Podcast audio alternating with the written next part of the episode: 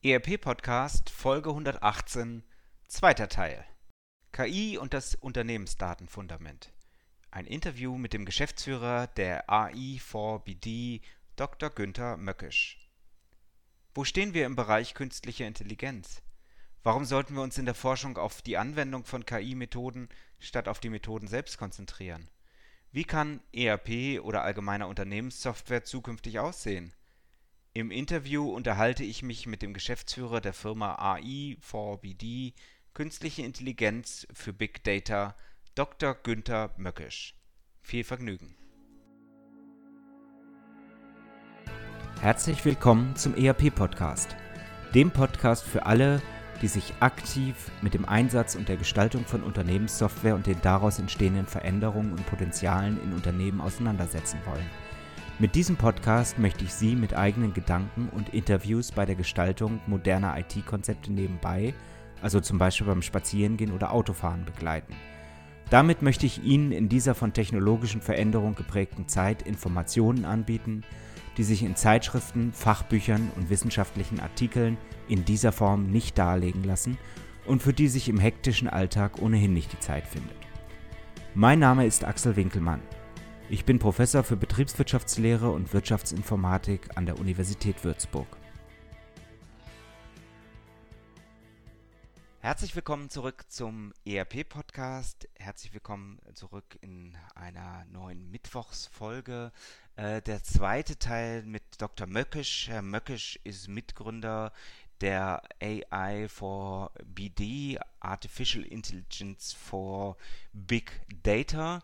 Was das ist, wer er persönlich ist, das wird er uns gleich sicherlich nochmal selber raten, äh, sagen.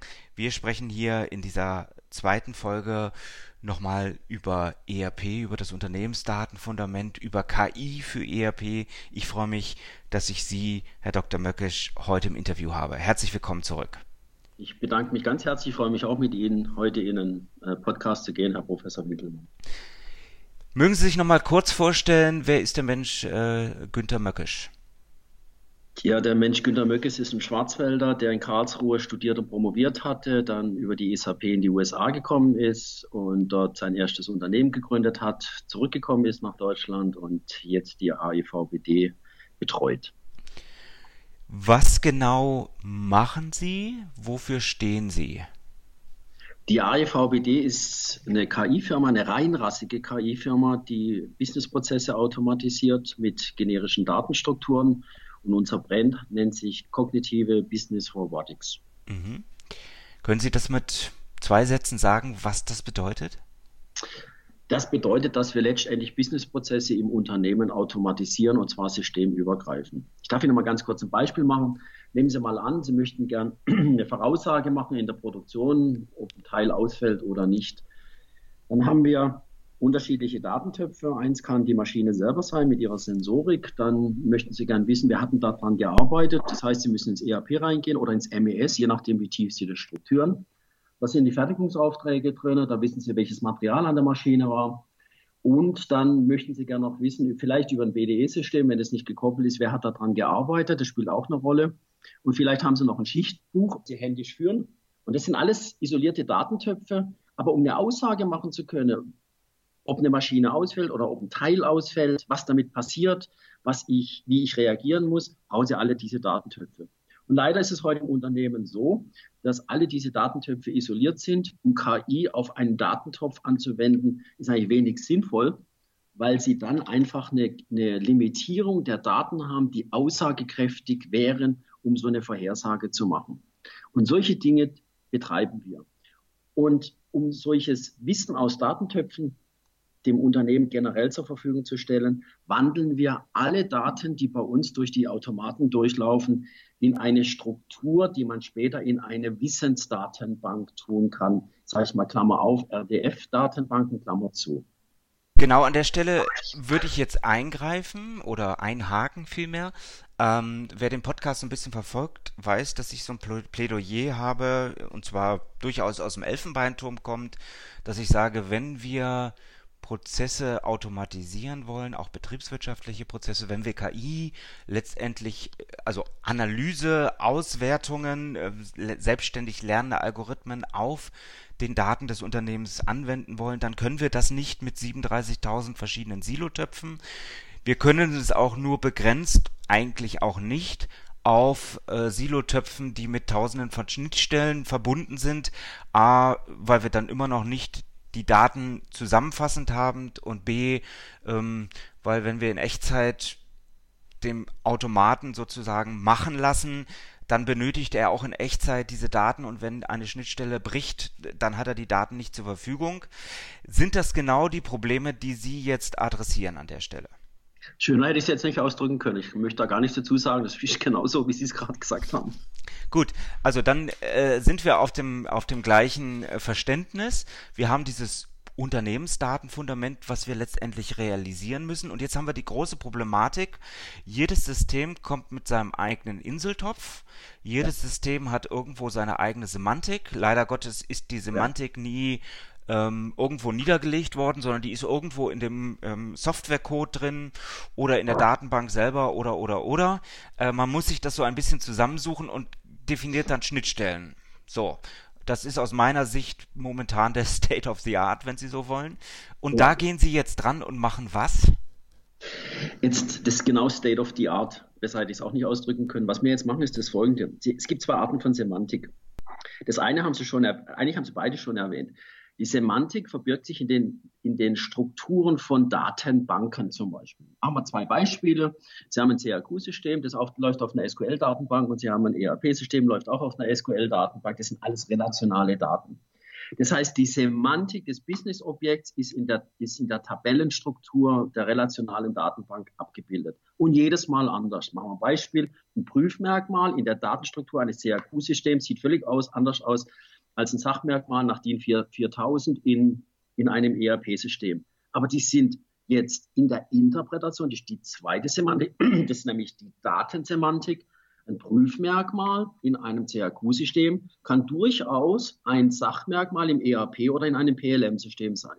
Also haben wir zwei Aufgaben. Aufgabe A, wir müssen diese Struktursemantik auflösen und gleichzeitig die Datensemantik so ablegen, dass darin steckt ja das Know-how des Unternehmens. Die müssen wir isoliert ablegen, sodass niemand dazugreifen kann. Und das geht nur über Generika. Und damit handeln wir quasi alle Datentöpfe, die, kommen, die zu uns kommen, an der Eingangsseite in eine generische Datenstruktur und auf denen arbeiten dann die Automaten. Also machen wir ein Beispiel, wenn wir jetzt, nehmen wir an, ich kriege einen Prüfauftrag rein und einen Fertigungsauftrag, dann ist die interne Darstellung dieser Strukturen bei uns generisch so gestaltet, dass wir keine Unterschiede machen.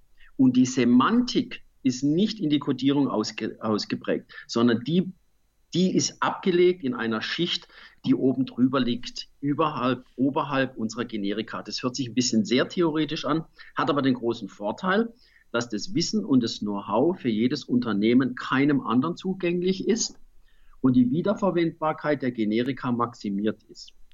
Ich versuche das mal in meinem Verständnis zu übersetzen. Sie haben, Sie schaffen sozusagen einen einheitlichen Datentopf zunächst mal aus den vielen Quellen, CRQ, Computer Edit, äh, Quality, um das nachzutragen, ERP ist klar. Ähm, da laufen die Daten hinein und sie gehen dann hin und sagen sozusagen, definieren für jeden einzelnen Datensatz, welche Bedeutung diese Daten haben, ähm, in welchen unterschiedlichen Bedeutungen diese Daten auch verwendet werden, korrekt? Ja, so kann man das ausdrücken. So, und jetzt bauen Sie ein Resource Description Framework, also ähm, eine Technologie, ähm, eine Herangehensweise aus dem Semantic Web oberhalb dieser Daten auf, um genau diese inhaltliche, diese semantische Strukturbeschreibung der Daten eigentlich zu erreichen, richtig? Genau. Das ist die Ausgangsseite von uns. Die Eingangsseite nimmt die Daten aus unterschiedlichen Systemen auf und die Ausgangsseite modelliert sie in einer RDF-Struktur. Ähm, letztendlich ist das, wenn man es jetzt fachlich sieht, ein JSON-LD. Das heißt, das ist eine Skriptsprache, die die Wissensstruktur in RDF-Form beinhaltet. Das war jetzt informationstheoretisch. Ist aber relativ mächtig, weil damit können Sie dann in RDF-Datenbanken über die Abfragen von solchen von solchen RDF-Sätzen, die können Sie dann beliebig frei miteinander äh, verheiraten. Und das können Sie sich so vorstellen, sag mir zum Beispiel, ich übersetze es jetzt in CAQ und ERP, sag mir, welches Prüfmerkmal habe ich denn in der Konstruktion? So könnten Sie sich das vorstellen. Das heißt, da verschwinden die heutigen Grenzen von, von Standardsystemen wie ERP und CAQ und andere. Und das Wissen wird dem Unternehmen allgemein zur Verfügung gestellt. Da kommt noch was dazu. Wir haben heute sehr viel Wissen. Das ist gar nicht in den strukturierten Systemen drin, also Standardsystemen, sondern wir haben sehr viel Wissen in Dokumenten. Denken Sie mal an QM-Handbuch. Da steckt sehr viel Wissen drin, in Pflichtenhefte, in äh, Anfragen, die über ganz normale Dokumente unstrukturiert reinkommen und die dann teilweise auch über E-Mail verarbeitet werden. E-Mail ist heute einer der größten Wissenstöpfe. Und solange Sie diese Daten auch noch da durchschieben, haben Sie die Möglichkeit, dass auch unstrukturierte wie strukturierte Daten gleichermaßen gleichberechtigt abfragbar sind. Vielleicht noch ein kleines Beispiel in der Konstruktion. Sie kriegen Pflichtenheft beispielsweise. Das ist Fließtext, das ist Grafik, das ist Zeichnung. Und diese Daten haben sehr oft schon Stammdatencharakter. Nicht vollständig, aber teilvollständig. Warum haben wir es eigentlich nie geschafft? Eben weil wir strukturiert und unstrukturiert trennen, dass solche Daten angezapft werden und automatisch Stammdaten generiert werden, ohne dass da noch jemand dazwischen gucken muss, beziehungsweise nur die Freigabe gemacht werden muss vom, von einem Mensch, der diese Daten anschaut und sagt, okay, die sind in Ordnung. Aber diese diese Arbeit des, der Wissensverknüpfung zwischen Dokument und Stammdatum, das kann Ihnen ein Automat zu einem großen Teil je nach Unternehmensstruktur abnehmen. Okay, Sie bauen das ja losgelöst von dem eigentlichen Softwaresystem. Das heißt, Sie, Sie nehmen sozusagen das, was da ist, verschiedenste Systeme, und legen Ihre Datenbasis mit der RDF-Struktur entsprechend unterhalb der Systeme ab. Ja. Ist das etwas, wenn Sie sich jetzt wünscht dir was die Softwarewelt aussuchen könnten, was auf diese Art und Weise sinnvoll ist oder äh, sollte es nicht eher eine Handlungsanweisung geben, dass das führende System, das kann ERP oder MES oder was auch immer sein, äh, genau solche eine Struktur schon innerhalb seines eigenen Kerns mitbringt. Jetzt reden wir über die Entwicklung von solchen Systemen. Ähm, die Frage ist, wenn wir die Grenzen aufbrechen, die wir heute in der ERP oder MES-Welt, sprich die Grenzen der, der strukturierten Ablage von Daten, wenn wir die aufbrechen und Business-Funktionen, die Sie heute in diesen Systemen haben, teilautomatisieren, dann ist die Frage, was bleibt eigentlich in der Zukunft von ERP übrig? Der Kern. Haben wir ein Beispiel, wenn Sie eine Angebotsautomatisierung haben, dann fallen alle Businessfunktionen des Angebots weg. Wenn Sie eine Einkaufsautomatisierung haben, dann brauchen Sie keine Einkaufsautomatisierung machen. Wenn Sie Stammdatenharmonisierung haben, dann brauchen Sie auch keine Stammdaten mehr manuell eingeben. Das heißt, das Unternehmen hat unter vollem Investitionsschutz die Möglichkeit, über der Zeit bestimmte Businessprozesse zu automatisieren und damit wird quasi aus dem ERP stückchenweise oder kontinuierlich oder evolutionär die Prozesse automatisiert. Und dann stellt sich ganz am Schluss die Frage, wenn man das alles noch in RDF allgemein abbildet, das können wir heute noch nicht von der Performance her, aber in der Zukunft ist es dann nicht eine andere Art von Standardsysteme, die wir in zehn Jahren anwenden werden, als eine Systemlandschaft, die wir heute haben, mit all ihren Grenzen, ihrer Domänenschnittstellen. Machen wir ein Beispiel. Wenn Sie heute zum Beispiel ein PLM mit dem ERP verbinden, ganz typisch, oder ein ERP mit dem CAQ verbinden, haben Sie Domänenschnittstelle. Das heißt, wenn einer einen Releasewechsel macht, müssen die anderen alle nachziehen. Warum machen wir das überhaupt? Das liegt einfach daran, dass in der Codierung heute die Domäne exponiert wird.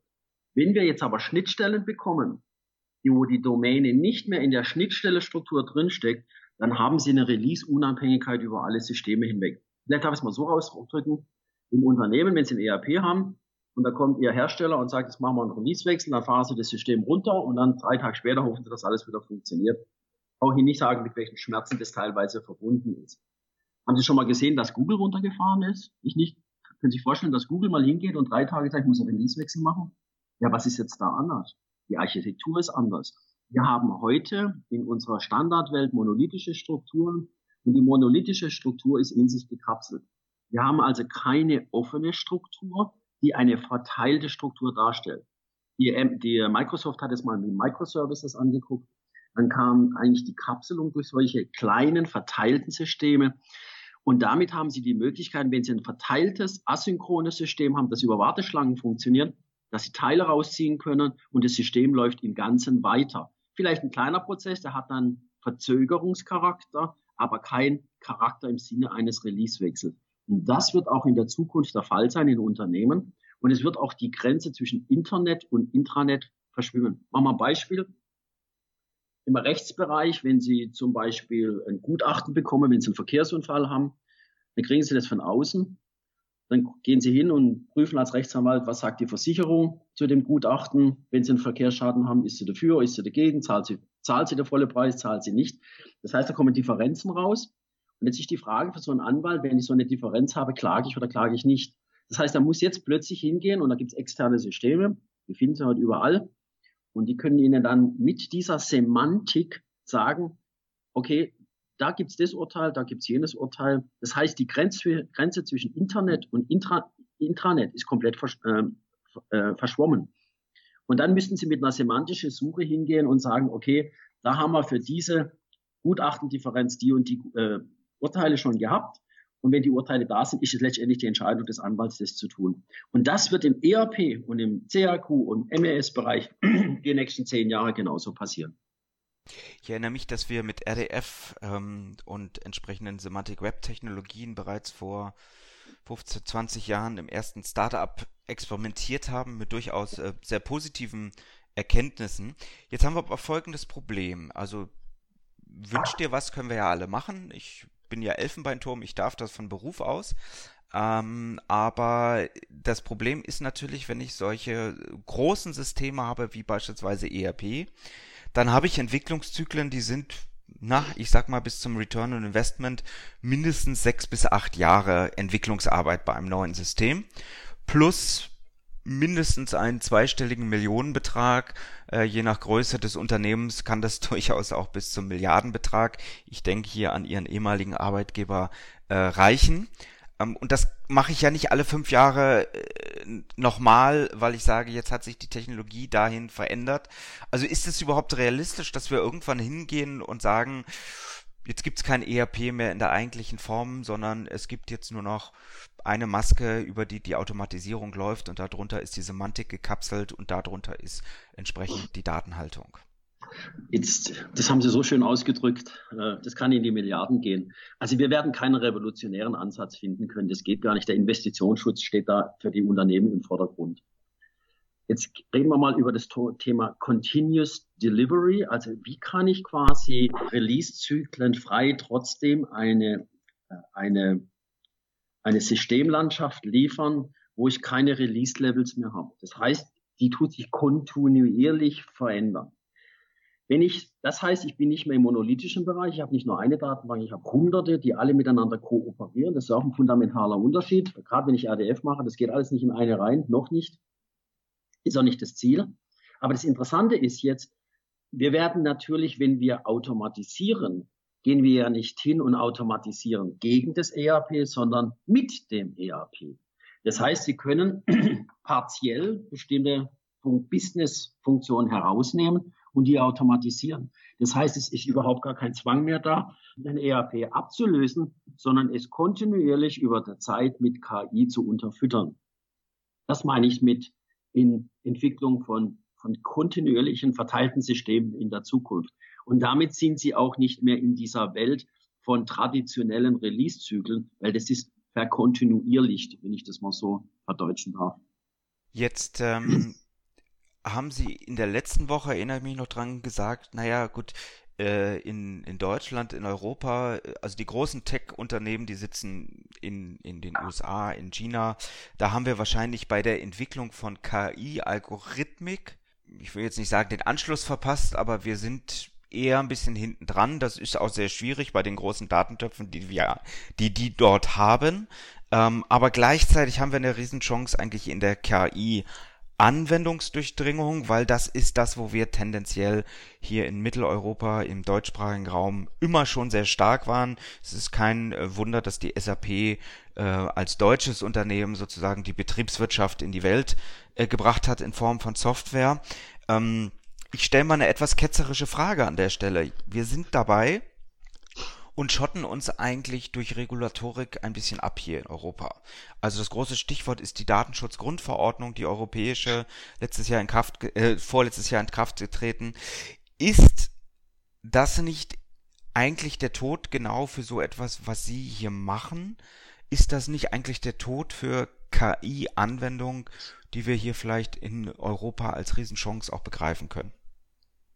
Sehr schön haben Sie das formuliert. Das ist ein, unser tägliches Brot. Die DSGVO, wie Sie sagen, die Datenschutzgrundverordnung, die wir hier haben, ist natürlich verwaltungstechnisch eine, eine ziemliche Herausforderung für uns, auch speziell in der KI. Machen wir mal ein Beispiel. Ähm, fast jeder Datensatz könnte irgendeinen Personenbezug haben, in irgendeiner Form, ob da eine Adresse drin ist, oder sonstige Dinge, wenn wir zum Beispiel für die, die Staatenausweise bearbeiten oder sonstige Dinge. Das sind hochkritische Dinge. Jetzt gibt's aber zwei Welten, in denen wir uns bewegen. Gehen Sie mal in die chinesische Welt. Da gibt's keinen Datenschutz. Da gibt's einen totalen Überwachungsstaat und die KI, die dort verwendet werden, wird, Entschuldigung, wird eigentlich, weiß nicht, ob Sie mal so einen Überwachungsshowraum einer großen chinesischen Stadt gesehen haben. Das ist erschreckend wie stark ein Staat die Überwachung seiner Bürger vorangetrieben hat mit KI. Das ist erschreckend. Das wollen wir nicht. Und wenn wir das nicht wollen hier in Europa, haben wir sowas wie eine DSGVO. Weil wir aber in Europa immer alles sehr gründlich machen, haben wir total übers Ziel geschossen mit dieser DSGVO. Ein Beispiel. Ich hatte neulich einen Versicherungsschaden, kommt der Versicherungsmensch zu mir her und sagt, ich muss erst das Ding unterschreiben. Ich sage, ich habe doch einen Schaden, ist doch jedem bekannt. Ja, er darf es nur bearbeiten, wenn ich ihm das Ding unterschreibe. Dann sage ich, was ist, wenn ich es nicht unterschreibe? Ja, dann haben Sie keinen Versicherungsschutz mehr. Dann sage ich zu ihm, aber wir haben doch einen Vertrag, da stand das doch gar nicht drin. Also das sind solche Stilblüten, die da dabei rauskommen. Für uns als KI-Firma ist das unser tägliches Brot. Wir haben am Anfang, wenn wir KI machen, einen riesen Verwaltungsaufwand, um die DSGVO zu machen. Jetzt ist es nicht der Tod, sondern wir müssen mit etwas leben, das auch Vorteile hat. Und das, die DSGVO hat Vorteile, dass sie so extrem überzogen ist, ist ein Nachteil. Vielleicht kriegen wir das korrigiert. Aber es ist besser, mit einer DSGVO zu leben, als in China. Das ist jetzt äh, schön ausgedrückt. Ähm, ich ich gehe da doch trotzdem noch mal rein. Also ich habe so ein Schlagwort, das nennt sich üben, üben, üben. Ähm, oder ich drücke es mal vielleicht anders aus. Wir haben ja momentan die große Corona-Problematik, ein neuartiger Virus, der auf Wirte fällt, äh, die völlig unbeleckt sind und sich damit hervorragend verbreiten kann. So, wenn ich das jetzt mal übertrage in die KI-Welt, wir haben hier in Europa wahnsinnige regulatorische Vorgaben. In anderen Teilen der Welt haben wir sie überhaupt nicht. Das heißt, die Unternehmen vor Ort in China, in den USA, die können letztendlich an neuen Geschäftsmodellen üben, üben, üben, äh, verstehen, verfeinern, weiterentwickeln. Und irgendwann wird man feststellen, dass wir diese Geschäftsmodelle in Deutschland, in Europa vielleicht auch gerne hätten und wird die Regulatorik vielleicht lockern. Und dann schwappt etwas rüber, mit dem wir uns hier noch gar nicht auseinandergesetzt haben, oder? Tja, das kann man so sehen. Jetzt unterteilen Sie mal ein bisschen die KI in KI in drei Grundbereiche. Der erste ist autonomes Fahren. Tun Sie das mal weg. Okay, also alles, was Sie heute im KI-Bereich haben, was, was Fahrzeugtechnik angeht, die lassen wir jetzt mal weg. Jetzt gibt es aber noch zwei andere KI-große Klassen. Das eine ist die KI im sozialen Netzwerk. Und da sind die Amerikaner und die Chinesen abartig stark. Das, da kommen wir auch nicht mehr hinterher. Und dann gibt es die KI im Unternehmen in den wertschöpfenden Prozessen. Und wir sind heute schon in Europa, in Deutschland genauso dran, neue Geschäftsprozesse aufzubauen, neue Geschäftsfelder aufzumachen, die wir früher hier gar nicht hatten. Und das sind wir genauso in der vordersten Linie, wie es die äh, Chinesen oder die Amerikaner sind, beziehungsweise wir sind alle in den gleichen Startlöchern. Ich mache mal ein Beispiel dafür. Wenn Sie heute einen Verkehrsunfall haben, bei dem Verkehrsunfall haben sie, gehen Sie in eine Werkstatt und dann kriegen Sie einen Rechtsanwalt empfohlen und dann geht die ganze Arie los mit Gutachten, Gegengutachten etc. Macht alles der Rechtsanwalt. Es nennt sich ein Commodity-Markt. Das muss eigentlich jeder Rechtsanwalt machen. Ist hochregulativ organisiert. Da steht genau drinnen, wenn ich mit dem Fiat 500 einen Autounfall habe, dann kriege ich den Betrag und wenn ich mit dem Porsche einen habe, dann kriege ich den Betrag. Also richtig lukrativ ist das für die Rechtsanwälte nicht und der Aufwand ist immer der gleiche.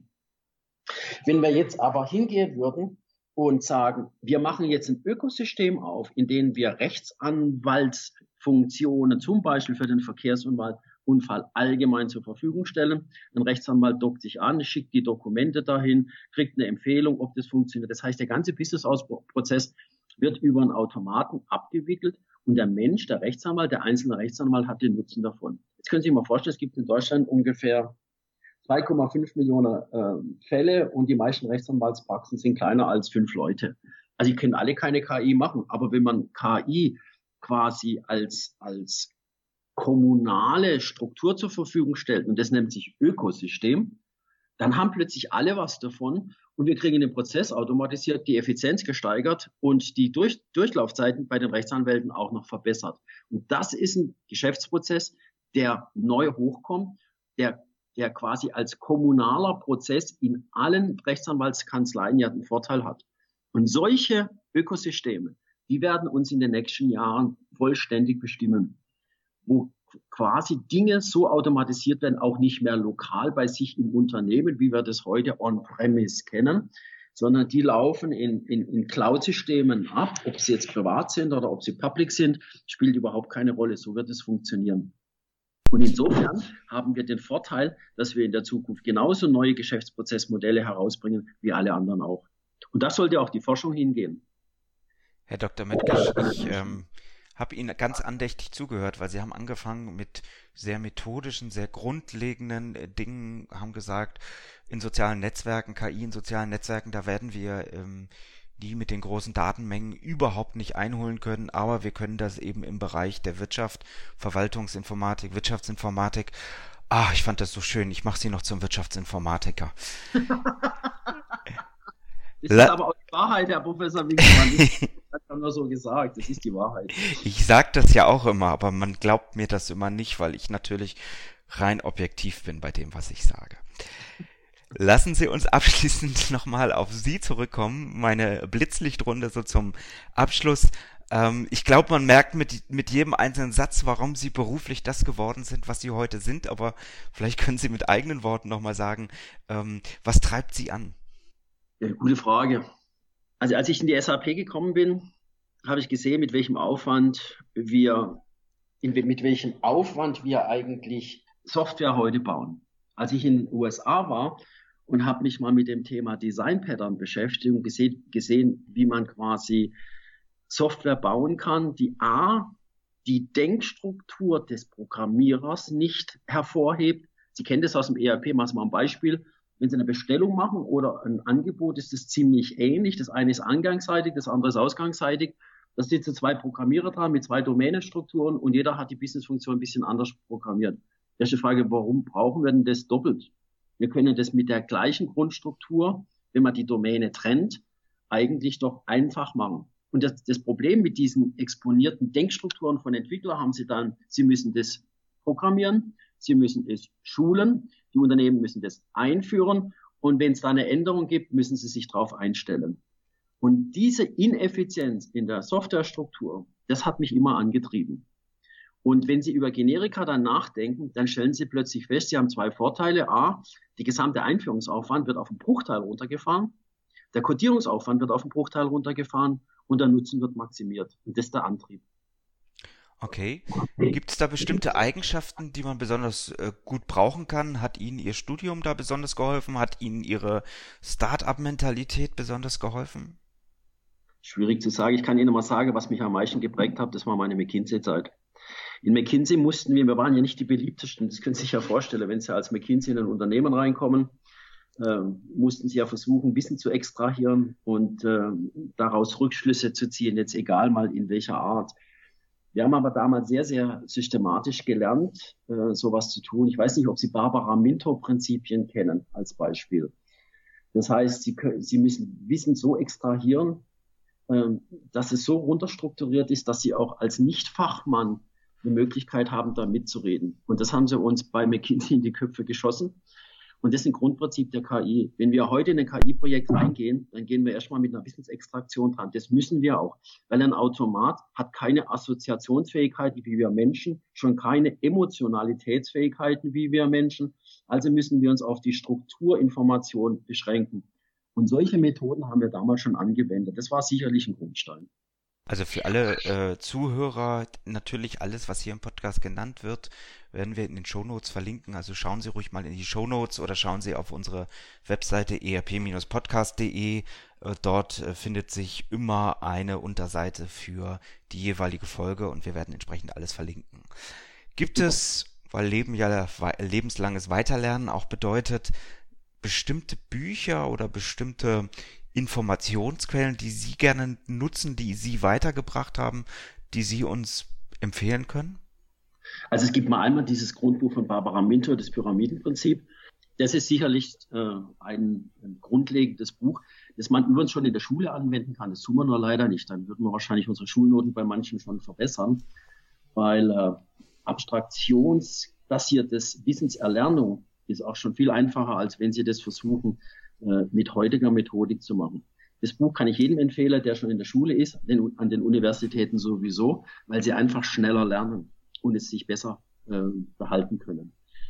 Dann gibt's weitere Bücher, da gibt's einige schöne Bücher im KI-Bereich, die kann sich jeder mal selber angucken, je nachdem, wie tiefer drin er ist. Aber es gibt so schöne Bücher, ähm, KI für Dummies heißt es, kennt wahrscheinlich die Buchserie, wo sie sich mal ein bisschen Gedanken machen können und sich auch mal auseinandersetzen können mit den unterschiedlichen schattierten Betrachtungsweisen über die KI. Das von KI ist das Allheilmittel bis zu KI ist eine ganz schlechte ähm, Technologie, die uns Menschen die Arbeit wegnimmt. Da finden Sie alle Schattierungen und Bemerkungen dazu. Gibt es in Ihrem täglichen Arbeiten irgendwelche Internetdienste, die Sie ja eigentlich täglich anschauen, sich informieren?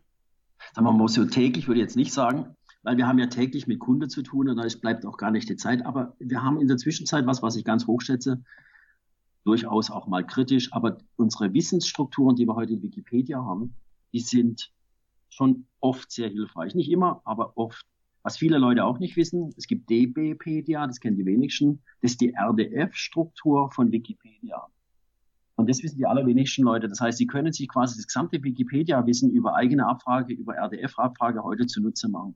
Und jetzt fragen Sie mal Ihre Studenten, wie viel das schon wissen.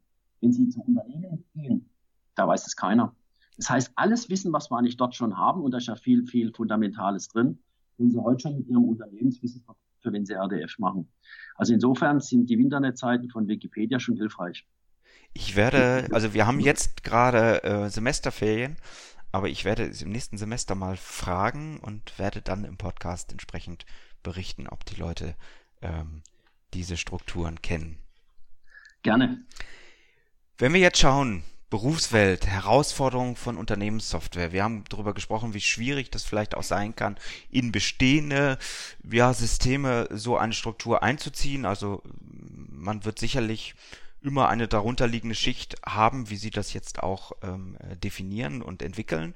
Ähm, aber wo ist die ganz große Herausforderung für Unternehmenssoftware? Wie ich ja vorher schon mal gesagt hätte, ich glaube nicht, dass es eine Herausforderung ist im revolutionären Bereich. Die Herausforderung für Unternehmenssoftware heißt, dass die Softwareanbieter sich mal systemisch mit dem Thema KI beschäftigen. Gehen Sie mal heute in den Mittelstand rein, in die mittelständische ERP-Welt da finden Sie ja gar nicht das Wissen. ERP-Entwickler, glauben Sie mich, ich kenne viele aus unterschiedlichen ERP-Häusern. Und ein KI-Entwickler, das sind zwei Paar Stiefel, und zwar völlig unterschiedlich. Und um überhaupt KI generisch zu entwickeln, brauchen Sie eine ganz andere Wissensstruktur, als wenn Sie das im ganz im normalen ERP entwickeln. Die Frage ist also, wie kann eine Transition evolutionär stattfinden für solche Unternehmen, die es schaffen, es selbst zu machen oder mit Plattformen, so wie wir sie anbieten, zu machen. Das muss jeder für sich selber wissen. Aber diese Evolution wird die nächsten zehn Jahre die Entwicklungslandschaft von Unternehmenssoftware bestimmen. Mhm. Ähm, jetzt haben Sie gesagt, ERP-Hersteller oder ERP-Programmierer auf der einen Seite anderes Mindset, andere Denke als der typische ähm, Entwickler im, im KI-Umfeld. Jetzt ist das aber eine Gattung, die läuft nicht wie Sand am Meer äh, durch die Straßen, sondern ist eher selten zu finden. Mein Plädoyer wäre ja immer, und wir entwickeln ja auch gerade ein Gebäude direkt an der Uni, also möglichst dicht an die Uni dran zu kommen mit ähm, einer Dependance des Unternehmens, um eben direkt mit Lehrstühlen, um direkt mit Studierenden, mit zukünftigen Arbeitnehmern arbeiten zu können. Wie gehen Sie selber damit um? Wo holen Sie Ihre Fachkräfte dafür her? Sehen Sie, das machen wir in der Forschung. Wir arbeiten heute mit dem IPA in Stuttgart, wir arbeiten mit der Universität Dresden, wir arbeiten mit der Universität Paderborn, wo relativ gute KI-Lehrstühle schon sind. Ich denke mal an den Professor Axel Gonga in Paderborn, an den Marco Huber im IPA in Stuttgart zum Beispiel. Da machen wir gemeinsame Projekte übrigens mit mittleren und großen Firmen. Und ich hoffe auch, dass wir mit der Universität Würzburg da auch mal ganz gut zusammenkommen. Da rekrutieren wir. Was man aber auch wissen sollte, wenn Sie heute ein Startup machen im KI-Bereich, dann müssen Sie zwei Dinge komponieren. Das eine ist die richtigen KI-Entwickler das andere ist aber die richtigen Unternehmensentwickler und die richtige Entwicklungsstrategie. Sonst haben sie das Problem, dass sie zu den 98 Prozent gehören, die nach fünf Jahren nicht mehr da sind. Also das Wissen allein, wie man KI ähm, entwickelt im Sinne von, von Algorithmik, macht noch lang kein Produkt. Also es bleibt spannend. Ähm, wir werden Sie weiter verfolgen. Ich würde mich auch sehr freuen, wenn Sie einmal wieder hier in dem Podcast äh, zu Wort kommen würden, sich die Zeit nehmen. Sie sind ja schon einmal ähm, in einem anderen Kontext ähm, zu Wort gekommen, ganz am Anfang unserer Podcast-Reihe. Ich habe jetzt die Folge gar nicht mehr ähm, im Kopf. Ich werde sie aber verlinken in den Show Notes. Wir werden auch alles andere verlinken, was hier schon gelaufen ist zum Thema Schnittstellen, zum Thema Unternehmensdatenfundament, weil ich glaube, das, was wir heute besprochen haben, ist ganz essentiell, ist ganz wichtig für die Zukunft von ERP oder generell von Unternehmenssoftware.